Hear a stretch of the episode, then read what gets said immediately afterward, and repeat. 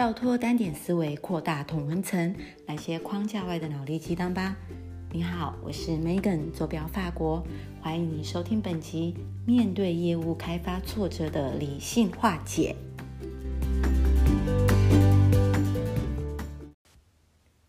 嗨，这一集啊，我想要轻松的讲哦。原因是前面几集哦，我很努力的把之前开过的房间的很精华的内容哦，试着做统筹。结果我发觉，就算统筹过后哦，这个内容还是蛮 intensive 的。然后我自己一个人还要把它录音录起来二十几分钟，其实也是有一点辛苦哦。那我觉得这一集呢，我想很轻松的来分享，呃，怎么去面对业务开发挫折的理性化解哦。我会想要分享这个。呃，topic 的原因其实是，不管是我自己，或者是我以前在带领团队的时候，我认为其实业务最怕的就是丧失掉那个斗志跟信心。那为什么会丧失掉斗志跟信心呢？当然嘛，就是因为挫折很多，或者是单一直不进来，那你开始就会自我怀疑。那我会认为自我怀疑是一件嗯很很难过的事啦，因为你开始就会去思考自己是不是适合这份工作，或是不是你不适合卖这样子的产品。那我觉得在面对业务开发挫折的时候，当然我们讲理性就会有感性哦，那也有非理性的化解。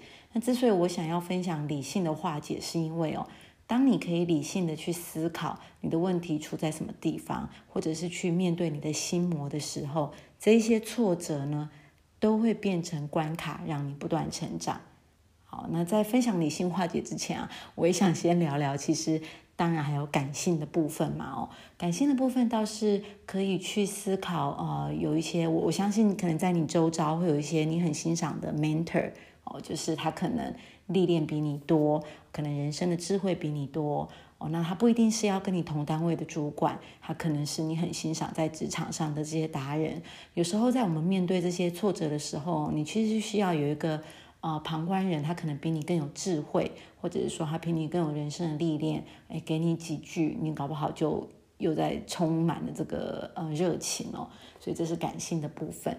那当然，现在还有很多，比如说像我们的 B to B 社团啊，你也可以在这边来找寻说，哎，有没有人有遇到这样子的问题，然后看别人怎么样给你建议。那当然哦，还有一些你可以跟啊，比如说我自己啦。我自己非理性的部分或感性的部分，我也还蛮喜欢跟我的同事，就是比如说下班我们就一起去夜市逛逛啊，或者是去唱 KTV 啊。我以前好喜欢办那个在 motel 办 party，然后我看我我把别人灌醉，我会有一种呃很舒压的感受。所以以上跟大家分享其实是非理性的部分啊。那我现在要回到 主题哦，理性的部分哦。那我想要跟大家分享第一个哦，我觉得在做业务有一件事情很重要，也是我不断在分享的，就是莫忘初衷。这个莫忘初衷是哦，当初你为什么会有兴趣做业务这个工作？你可能要找出你自己的动力源哦。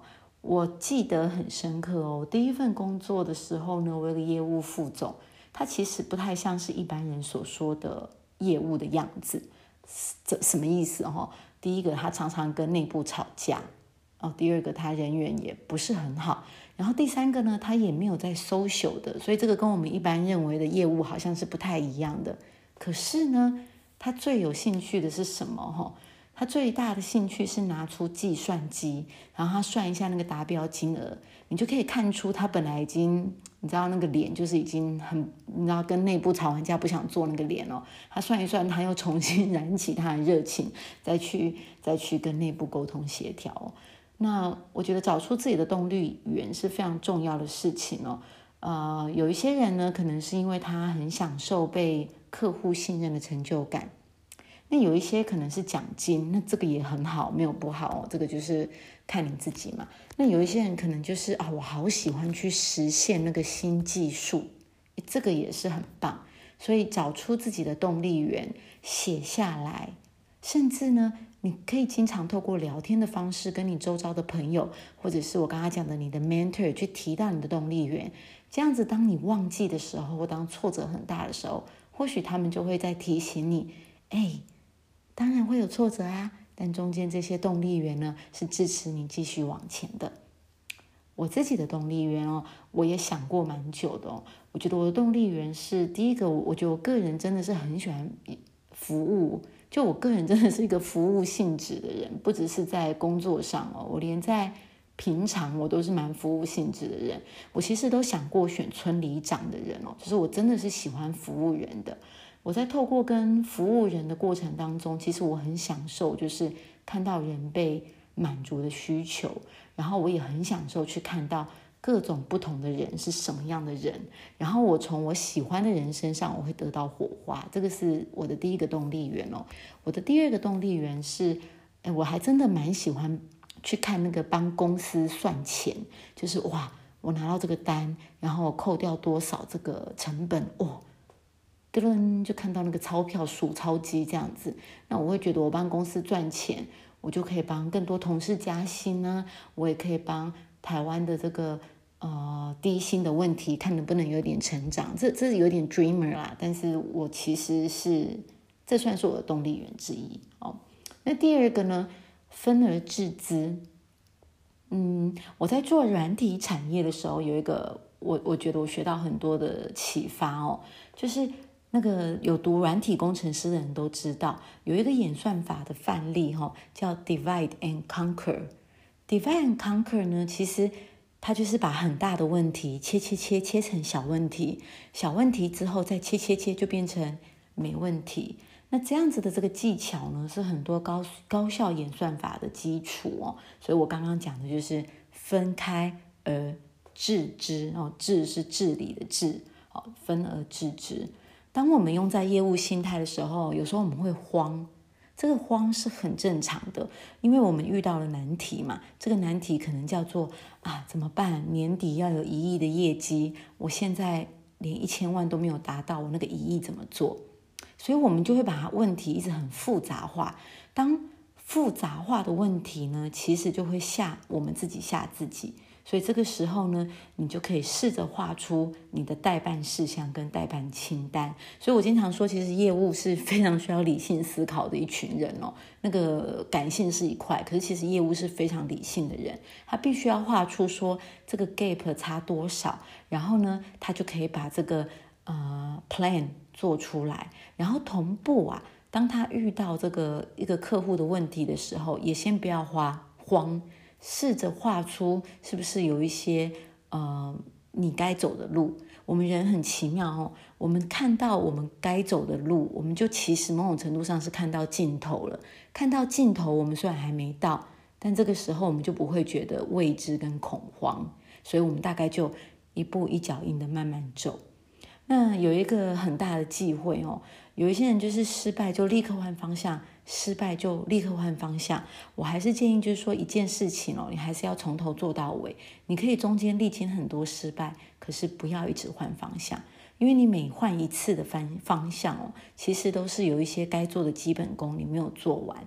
你没有做完呢，你要去换方向，你心里经常会留下失败的阴影哦。其实这个概念哦，我在现在教小孩子的时候，我也我也经常这样子跟他们说哈。把大问题切成小问题，小问题再切切切就变成没问题。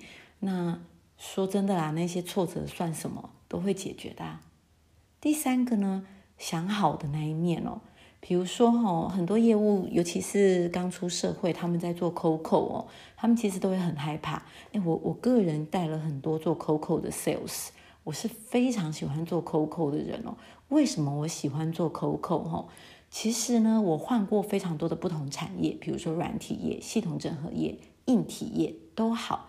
我发觉哦，我自己啦，打一百通 COCO 哦，通常呢只有十个人会理你。所以我不知道为什么，在我心里，我的那个 mindset 就会变了，我就会想说，哇，我打一百个一通一百通 COCO，十个人理我，那我的十趴其实也是蛮高喽。那我在被那。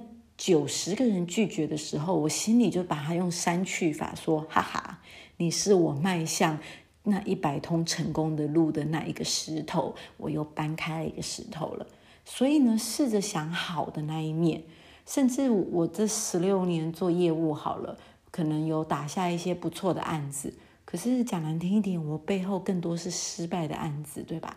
所以呢，想好的那一面，你就会发现你的 mindset 就会不同喽。第四个啊，我想跳脱工作这件事情哦，因为在我年轻的时候，不要讲年轻，其实到我三十几岁的时候，我都有一个很大问题，我太专注在从事我嗯工作或者是业务挑战这件事，所以当我遇到挫折跟失败的时候，有时候我会觉得，哎呀，我的人生怎么办啊什么的。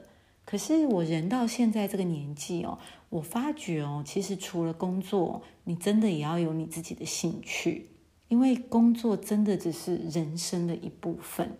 比如说啦，有一些人就喜欢运动嘛，哦，运动是非常好的舒压管道。那还有我们刚刚提过的唱歌啦。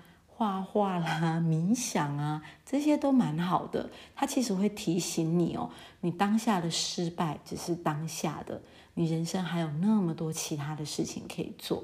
那在个人兴趣上，除了让你可以有一个呃空间分离工作的压力之外哦，其实或许也可以思考，搞不好你以后的斜杠啊，多重生活的体验，都会造成你人生的第二发展机会，也不一定嘛。而且哦，大家有没有想过，我们做业务哦，我们之前一直在讲哦，复杂的事情简单说，简单的事情有趣说。所以，当了你有这么多的兴趣，你就会发现你是一个很有趣的人。然后呢，客户也会觉得哇，怎么跟你聊，你什么都懂一些这样子。或许呢，以后也会给你带来非常多的机会哦。